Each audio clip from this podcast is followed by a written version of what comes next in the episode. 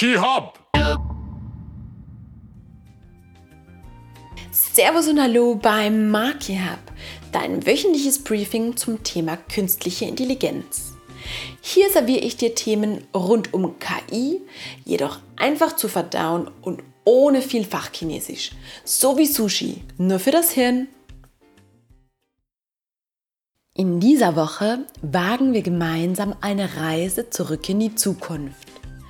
Dabei machen wir unseren ersten Halt in den 1970er Jahren und reisen dann weiter in die 1990er Jahre. Und letztendlich kommen wir wieder im Heute an. Die Frage, die uns die ganze Zeit begleitet, macht uns Digitalisierung einsam oder in anderen Worten, führt uns Technologie in die Isolation. Wenn du Lust hast auf diese gemeinsame Zeitreise, freue ich mich, wenn du dabei bleibst.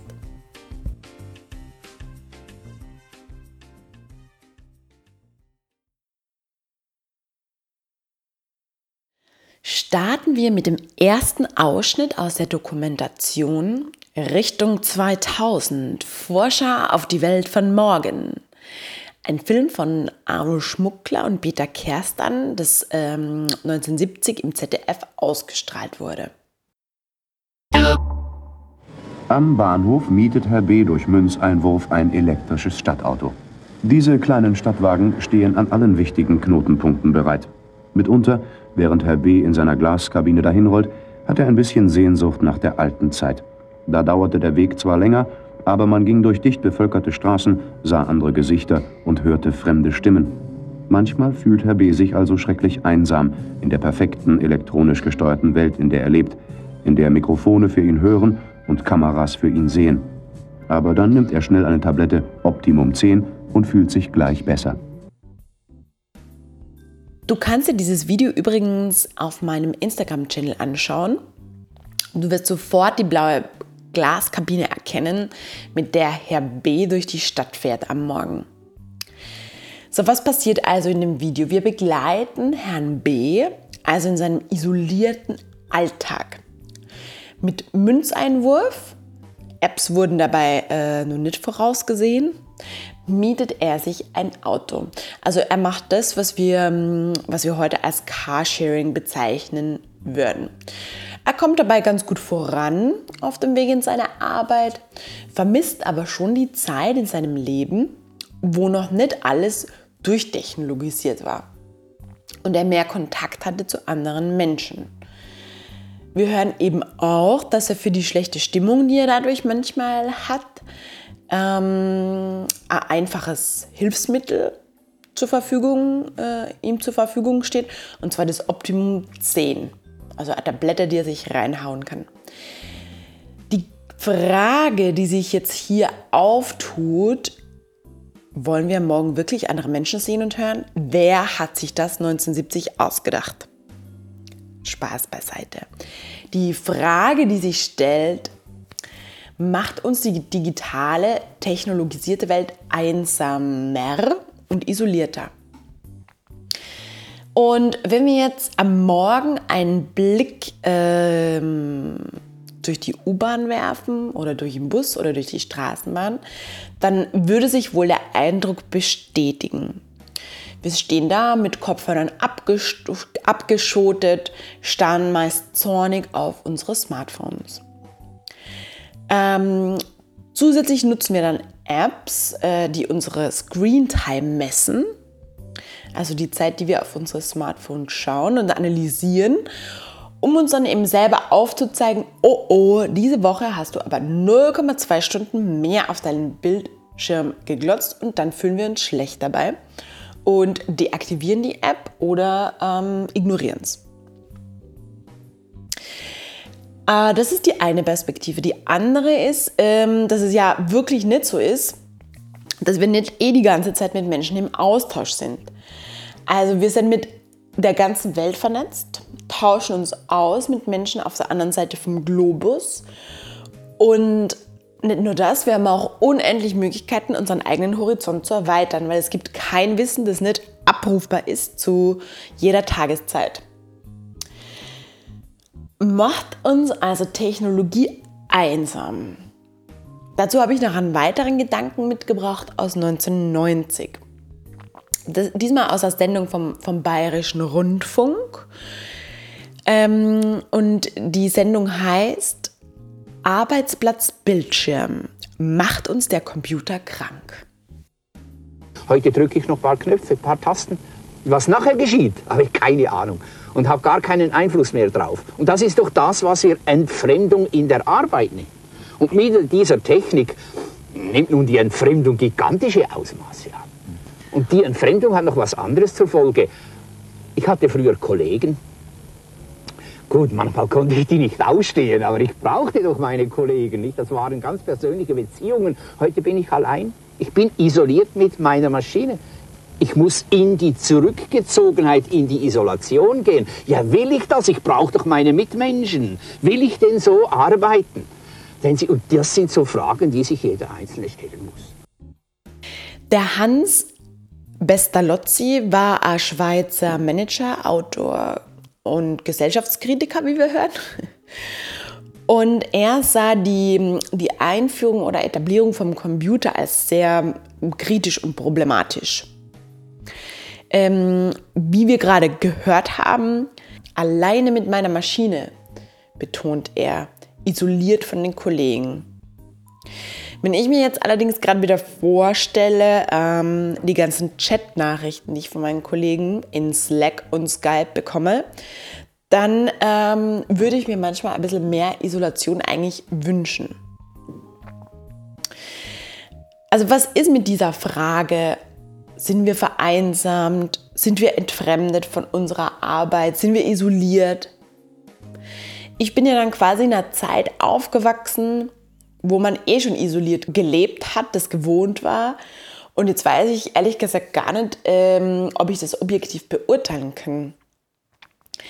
Was ich aber jetzt aus meiner N gleich 1 ähm, Meinung schon sehe und, und denke, ist, dass der Mensch ja ein zutiefst soziales Wesen ist.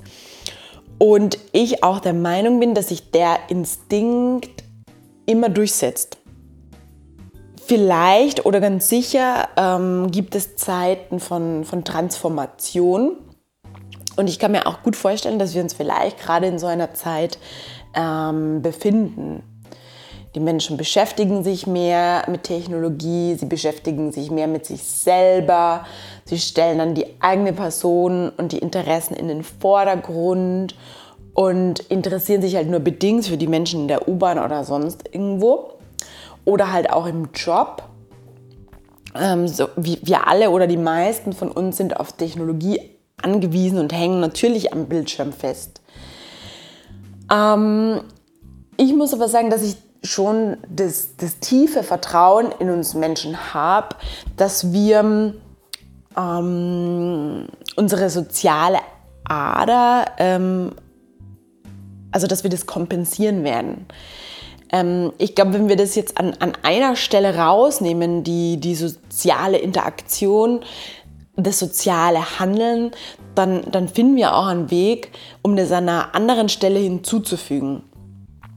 Und ähm, ich möchte da auf das auf ein konkretes Beispiel hinweisen, was ich so entdeckt habe bei meiner Recherche. Und zwar hat zum Beispiel auch Google, jetzt kann man von Google halten, ähm, was man möchte, aber sie haben das Programm AI for Social Good ins äh, Leben gerufen. Also, ähm, wenn du dir das anschauen magst, ai.google slash social-good. Ähm, und das ist für mich schon so ein Beispiel dafür, wo sich aus meiner Perspektive eben dieser dieses soziale Handeln, ähm, dieser Wunsch, auch etwas für die Gemeinschaft zu tun, ähm, durchsetzt. AI for Social Good ist ähm, ein Aufruf eben an die Welt, gemeinsam an den harten Fragen unserer Zeit zu arbeiten und eben dabei Technologie, ähm, künstliche Intelligenz zur Hilfe zu nehmen weil das Statement äh, oder die Aussage natürlich ist, ähm, KI-Technologien bieten uns ja völlig neue Möglichkeiten, Probleme zu adressieren und zu denken. Wir haben das auch schon mal kurz besprochen, als wir über das Thema äh, UX, also die, die Anwendung, ähm, die Oberfläche, wo, wo Software auch gesprochen haben.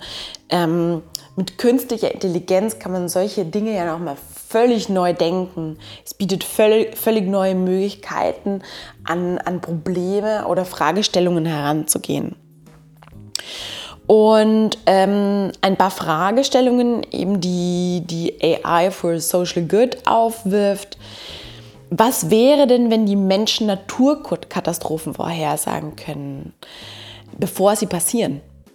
Oder eben gefährdete Arten besser schützen können? Oder die Ausbreitung von Krankheiten ähm, vorhersehen, um sie eben früher zu, zu beseitigen? Ähm, da zeigt sich für mich eben ganz klar dieser Wunsch der Menschen füreinander was Gutes zu tun. Und deshalb ähm, mag man mich einen Optimist schimpfen, aber ich bin zuversichtlich, zuversichtlich aber ich bin zuversichtlich, dass sich das ähm, durchsetzt. So, jetzt haben wir kurz in die 1970er Jahre geschaut. Wie wurde sich die Zukunft vorgestellt? Wir haben die 1990er Jahre miterlebt wie der Gesellschaftskritiker Pestalozzi die, die Computer beurteilt hat. Jetzt schauen wir doch mal ins Heute. Und ähm, dazu habe ich Gedanken von Yuval Noah Harari mitgebracht, der ähm, sich dem Thema Isolation oder in seinen Worten Auflösung der Gemeinschaft ähm, in seinem Buch 21 Lektionen für das 21. Jahrhundert widmet.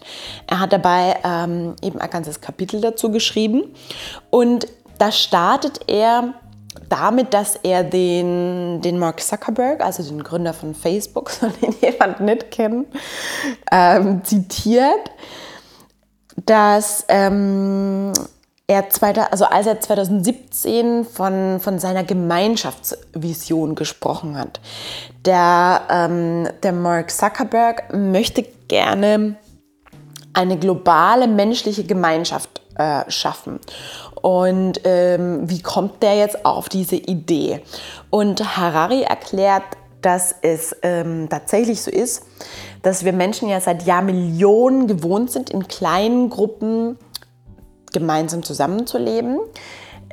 Ähm, und, und ohne diese kleinen Gruppen fühlen wir uns einsam und entfremdet. Und jetzt ist es so, dass sich diese Gemeinschaften in den letzten beiden Jahrhunderten immer mehr aufgelöst haben.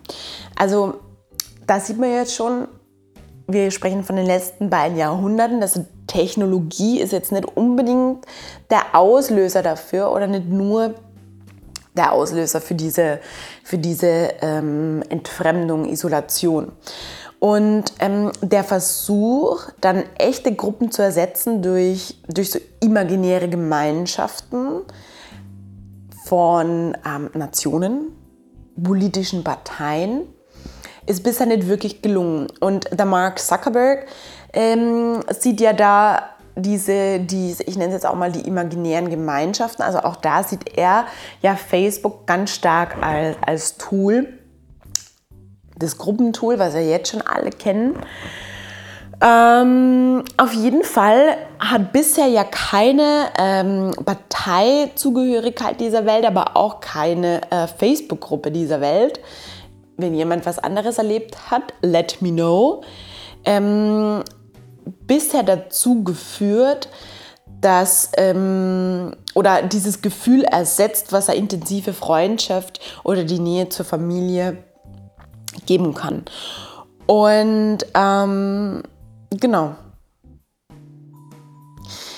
Es kann halt einfach keine Technologie, kein Staat, keine Partei ersetzen, wenn man jetzt irgendwie keine Ahnung, in Tokio krank zu Hause liegt, dann ist es zwar schön, wenn einem die Freunde in Kalifornien gut zusprechen, äh, via Facebook oder Smartphone, aber es ist halt nicht damit zu vergleichen, wenn jemand in der, in der Nähe ist und eine Suppe oder Tee ans Bett bringt oder einfach nur zuredet oder über die Stirn streicht.